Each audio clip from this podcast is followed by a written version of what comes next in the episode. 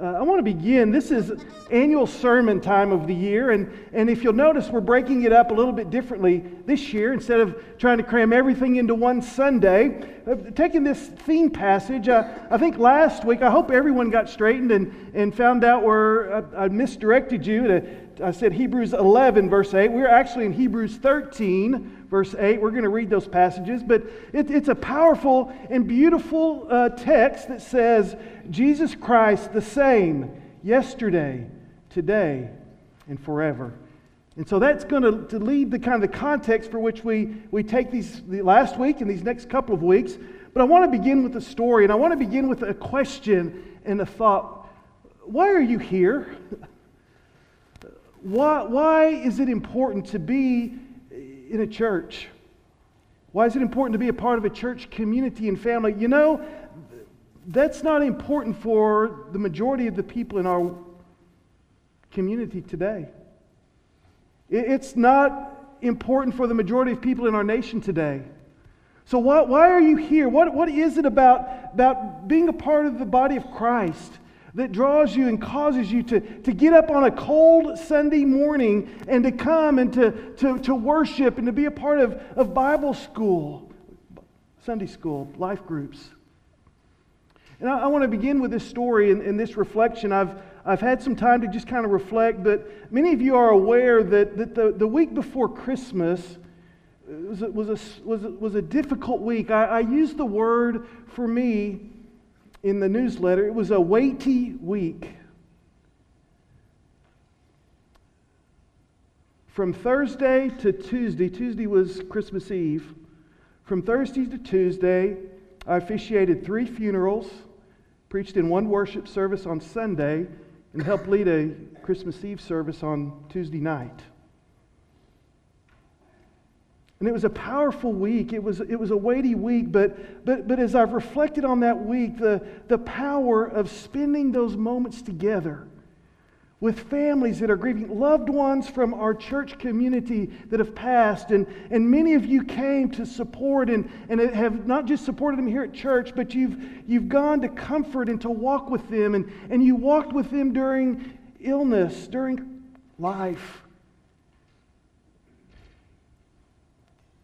And you gathered with the family as we remembered their lives and as we, we, we strengthened our faith together with one another, looking to the, to the future. And interspersed in between those services was gathering for Christmas and Advent and the joy of the birth of the Christ child. And, and I loved on, I think it was, uh, uh, Leon, was it on the, that Sunday before Christmas that your family lit the, the, the Advent candle, the generational family lighting the candle?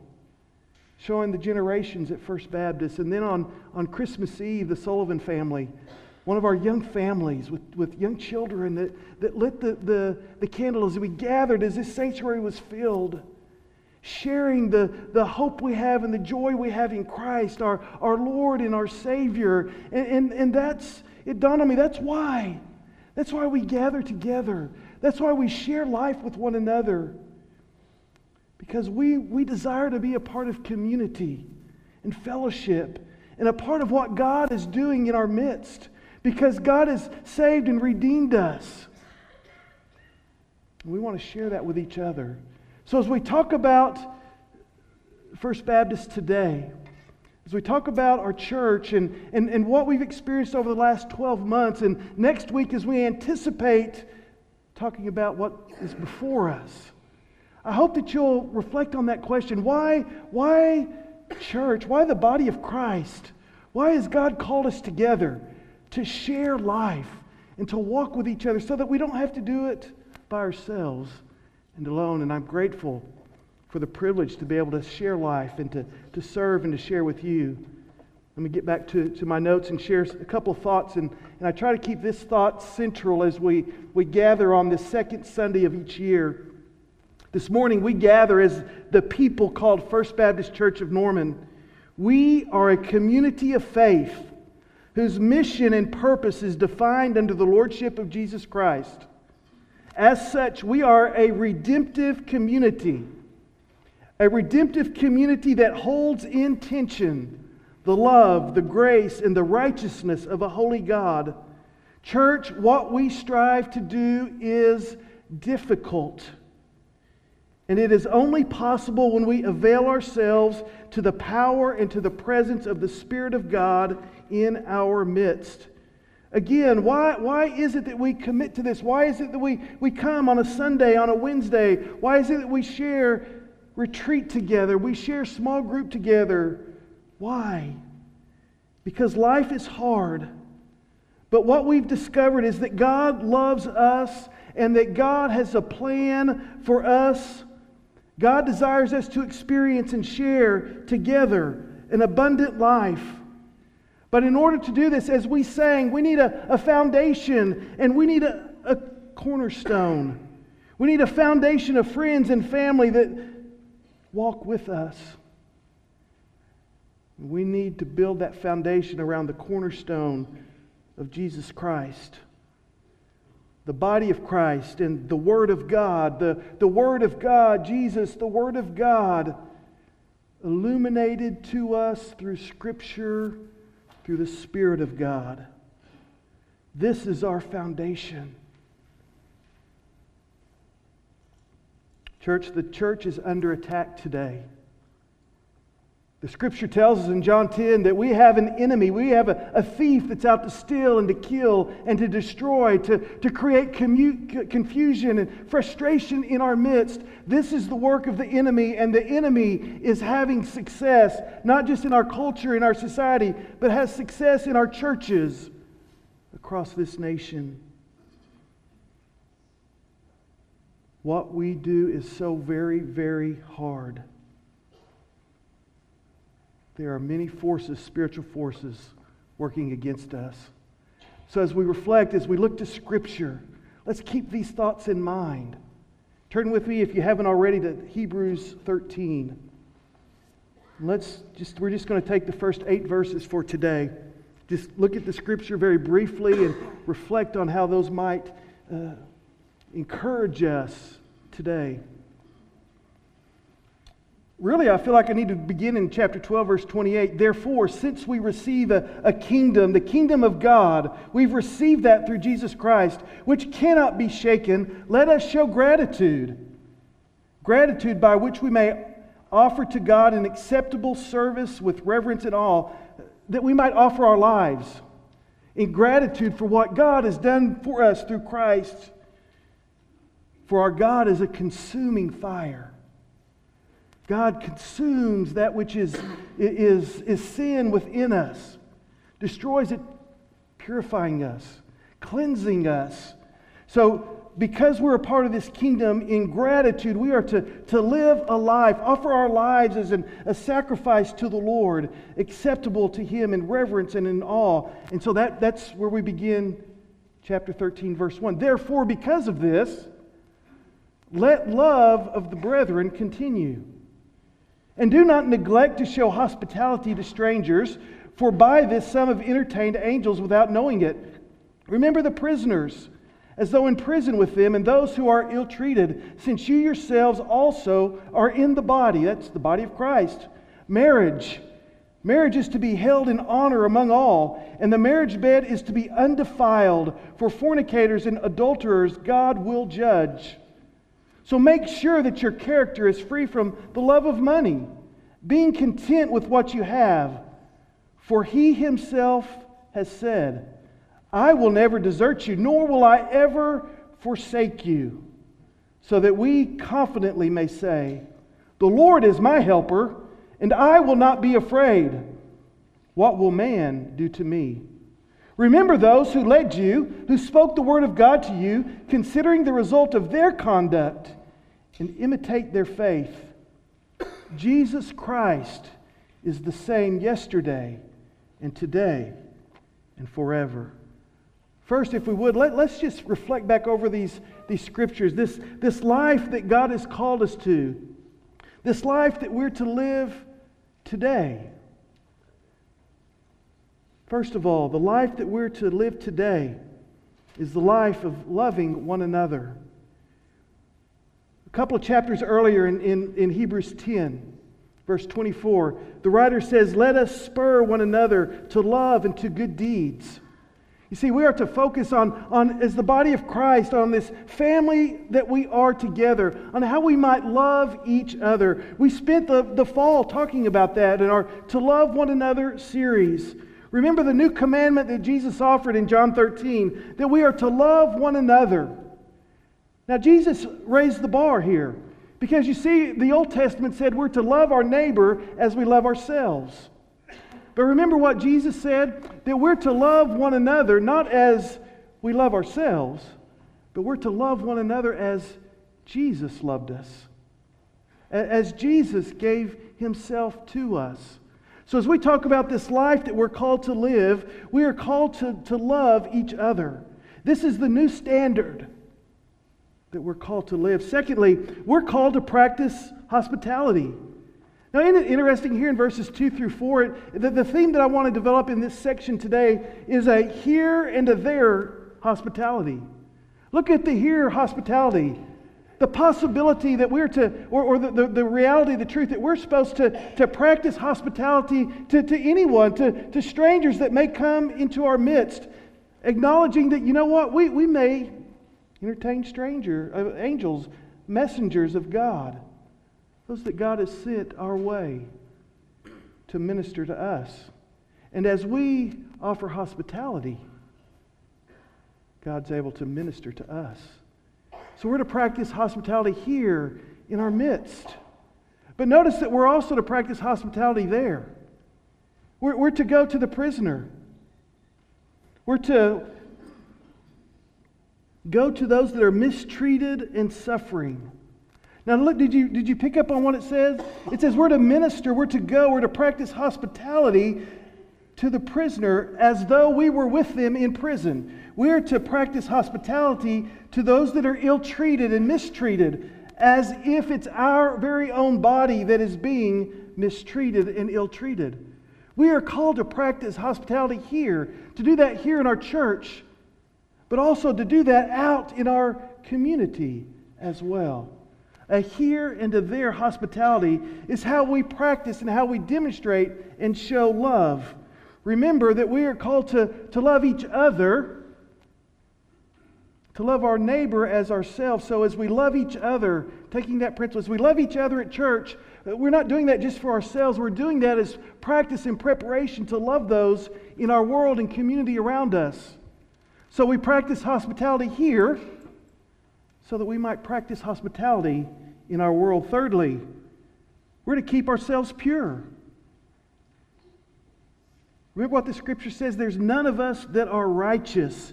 That God is a consuming fire, consuming that which is evil, that which is sinful in our lives. And notice the two examples that are given here as we would practice purity, as we would practice righteousness. The issues that were troubling this church are I suspect the same issues that trouble us today. To honor marriage, to keep the marriage bed pure. That word fornicators that was in my word is, is the word porneia. It, it refers to any, any kind of sexual immorality. That before we are married, there's a standard, a, a, a standard of purity in which we're to live out of our sexuality. And of course, in marriage, in marriage, there's a, a purity that we're to practice as well a fidelity, a loyalty, a commitment one to another. Marriage is certainly under attack in our world today. I never thought that the most controversial thing that I might say as a pastor is that marriage is between a man and a woman. But it seems that today in our culture, it is. Keep your marriage pure before and after you're married. Stay away from the love of money. Isn't it interesting what, what the scripture says here that we're to be content? Be content with what you have. To, to make sure your character is free from the love of money. To be greedy, to, to grasp, to pursue, to make that your God. That which you strive for above else, all else. And notice in this particular passage in verse 4 and 5, we're given the source of our strength and of, uh, uh, of our ability to do that. Jesus says, I'm not going to desert you. I'm not going to leave you or forsake you. I'm your helper in this journey, in this process in which to be pure and holy before the Lord. Lastly, here in verses 7 and 8, consider your leaders. Consider your leaders, how they live out their faith and how they imitate their faith as they follow the example of Christ. We're, we're in Hebrews 13. If you look back to, to Hebrews 12, verse 2, we're to fix our eyes on Jesus. We're, we're to fix our eyes on Him. He's the author, He's the perfecter of our faith. We, we, verse 3, we consider Him who's endured hostility so that we will not grow weary and lose heart. So we're to follow our leader, Christ, but there are leaders in our midst, in our church. There are, are those who invest in us, those who, who teach us, those who, who shepherd and, and mentor us, those who, who pour themselves into us, our leaders, and we're to consider them. And leaders, we're to follow after Christ in such a way that our lives become an example. As we fix our eyes on Jesus and, and help others along that path of their own spiritual journey so that they might see Christ as well. We're to fix our eyes on Him and consider Him who endured the cross. Jesus is the same yesterday, today, and forever. Just as our leaders should be in the sense of never having been arrived as Christ has, but in the sense of being consistent, authentic, and always ourselves growing and maturing in Christ. I think these scriptures will reflect and help us to, to walk through this last year quickly together. Tuesday, as we gathered for our staff meeting, I, I simply asked the question to our staff, staff let's look back at 2019. What, what, what can we celebrate? What are the good things that we experienced during last year? Now, certainly there are challenges that, are, that we have to face and we have to continue to address, but we'll, we'll worry about those next week. We'll talk about those challenges next week. The first thing I want us to share is this idea of that we need to continue as we have in 2019 to, to keep on loving one another. Look around you. These are the people we're supposed to love. These are the people that God said to us, A new commandment I give to you that you would love one another as I have loved you. And we, as I said in the fall, we took about, about nine weeks to, to talk about the different ways that we can love one another. Because the reality is that sometimes we're not very lovable. But still, we're called to love each other. I think of the Kindred Spirits ministry that, that is drawn attention to in your bulletin today. They have a group coming up I love how this ministry developed with, with, with Vicki and with three of our deacons, Kay and Kathy and Amy, as they, they saw a need in our church. They saw what some others were doing. They said, you know what, we can gather the, uh, some of our widows together and just love on them and, and minister to them and, and help understand their needs so that we can better love and serve them. I think of our deacon banquet that we had with, with our deacons reaching out to those that they love and shepherd through the year, and how our university and youth came alongside to serve and to assist them in that evening. I loved Wednesday night as we reestablished our, our Wednesday night meal, as Halleck Hall was filled with, with families and individuals and groups around tables, enjoying a meal together, loving each other, sharing their lives with each other. Uh, our life group ministries, those small groups within our, our church that gather and meet. Ran into a group of ladies at La Baguette on, on Friday, just having lunch together from our church, enjoying life, sharing life with each other, sharing a meal with each other. It was special to go to the, the Christmas fellowships and, and to enjoy that fellowship with our, our life groups and to see the love and the affection that they share with one another as they go through, as we talked about earlier, life and death and celebration and tragedy with each other. Jesus instructs us to continue to love one another, each other in this church, so that we might love our neighbor better. And again, one of the ways that we live out this expression of love is through hospitality. So therefore, we are called to practice hospitality both here and both there. In last year, in 19, excuse me, in 2019, We celebrated the 40th anniversary of our Family Life Center. We talked about how important it was to be a center of community, to be a place where people come together and gather in community and, and for fitness and fellowship. Even now, we have our Upward Basketball League going on, pickleball, we've got gymnastics, Kaleidoscope, our after school program meets there every day. We have new life groups that established over this last year. I'm, I'm so excited. I'm going to ask some of those to, to, to stand in just a minute. But one of our, our things we talked about last year was growing young. And we purposed to start some new Sunday school, some new life groups focused at, at young adults. And so over the last, at last year, we started a life group that, that, that focuses on young men, young adult men, a, a life group that focuses on young adult women, and a life group that focuses on our young adults, our young marrieds. And I want to ask them, we, we didn't have these groups last year, but now we do. So I want to ask, if you're part of one of those groups, would you stand so we can, we can recognize you and see what, what God's doing and stirring? There's several that are around. Not many are able to stay, but they're, they're around. Dale Wade's leading the young men. Josh and, and the Upchurches. Uh, there's some in the back. Good to see you all. Uh, uh, and the up church is helping to lead our young adults. Christy Ann leading our, our young women. It's exciting to see that we have a place to welcome and to show hospitality to those young adults in our church that we haven't had in the past. As we look at last year, as we look at practicing hospitality, I think of the building projects that we've, we've accomplished over this last year.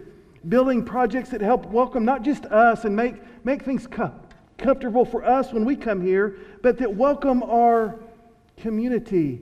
Norman Public School classes that meet here every day during the school year or Sunday supper that reaches out to those in our community that are, that are homeless and, and poor and struggling, just looking for a place to enjoy a meal. I think of all the other activities that take place during the week here but think about what we accomplished last year. Roy Joe and our trustees worked so hard and diligently, but we have new bathrooms on the west side. We have new roofs. We have new air conditioning and heating units. We have a new parking lot in the van. We have benches that have been given and, and put up. We have new awnings to welcome us and protect us from the weather as we come in. There's been exciting things that have taken place as we practice hospitality here, here in this place.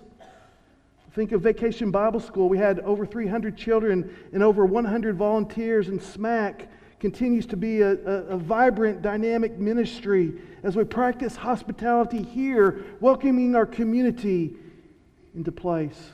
But you know, we have some here and there hospitality. We need to continue to develop and nurture that. I think of our community ministry, our, our Thanksgiving basket ministry is a, is a here ministry. We invite those in our community to come and, and we provide a Thanksgiving meal for them. But more than that, a fellowship and, and a meal over, over at the Family Life Center and, and prizes and games. And it's a fun evening.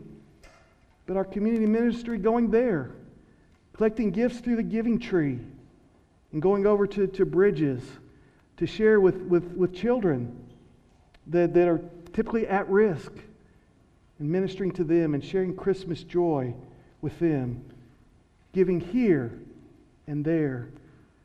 I'd like to share with you just uh, another here and there ministry of hospitality.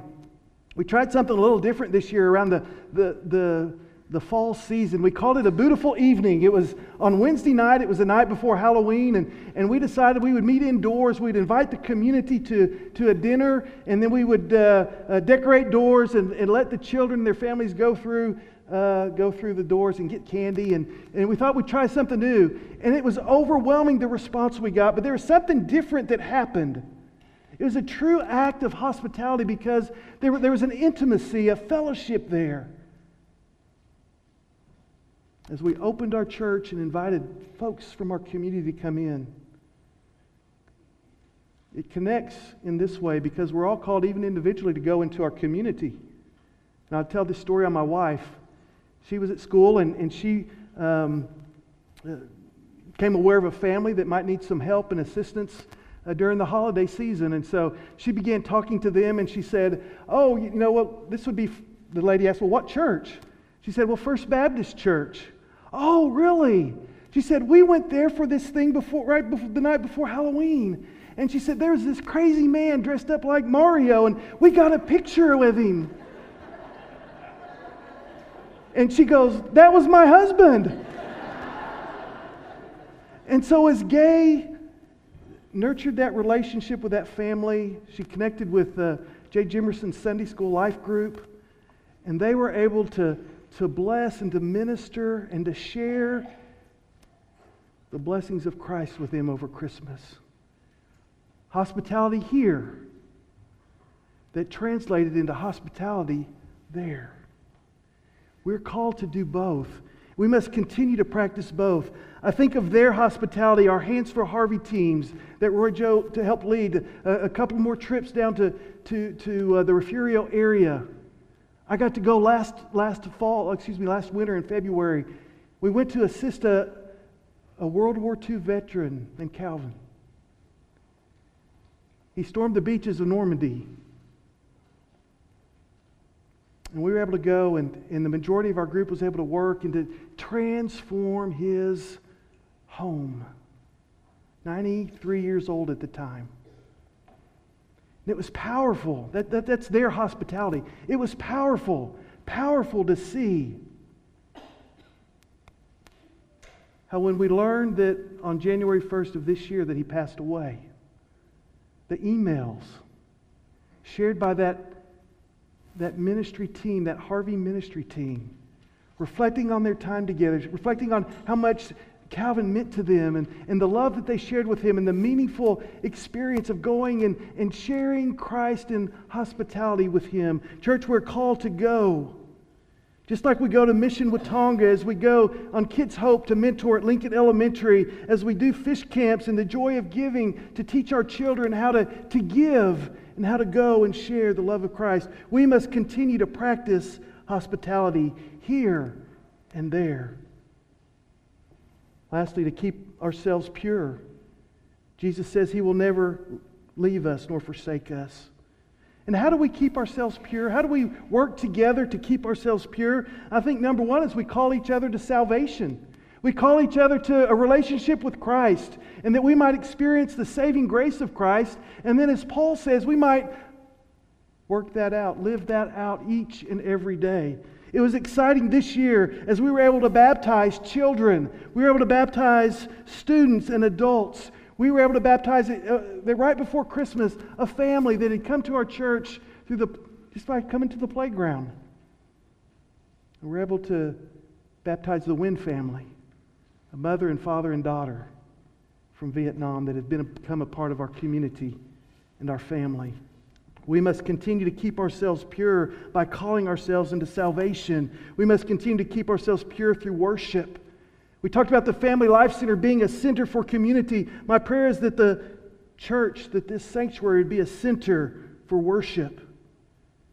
Certainly, that we would worship in all of our lives, but this would be a place that people know they can come for rich and deep and authentic worship. I love what Chad and our worship arts team is able to do through our concerts. Through having guests come in, some of those are ticketed, but we've been fortunate to, to be able to bring artists in who have a wide reach and to welcome them in so that we can minister more effectively through music, through a variety of genre of music to minister in our community.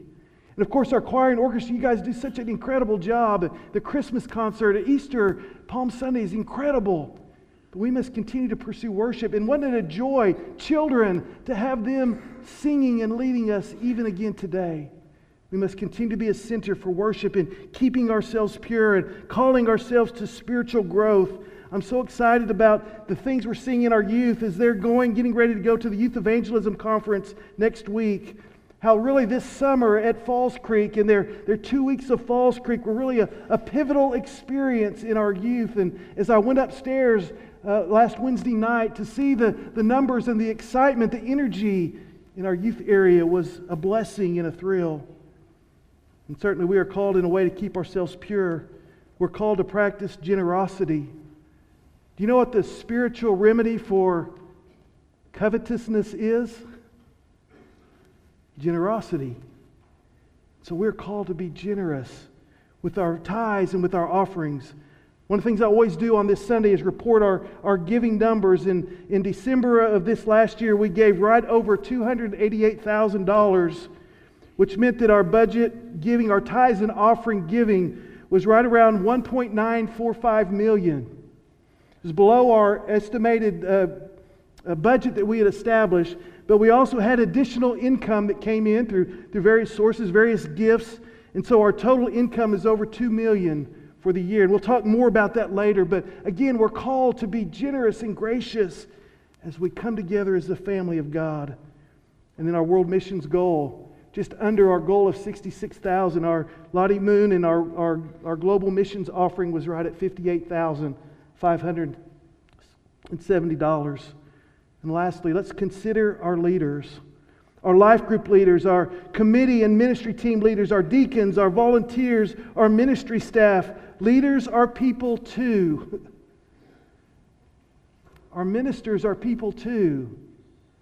One of the, one of the most incredible experiences you, you, as a minister, you may have it in your line of work too, but it's to, to meet someone, especially children, at like Walmart or the grocery store, and they have no context for seeing you outside of the church. And they kind of look at you.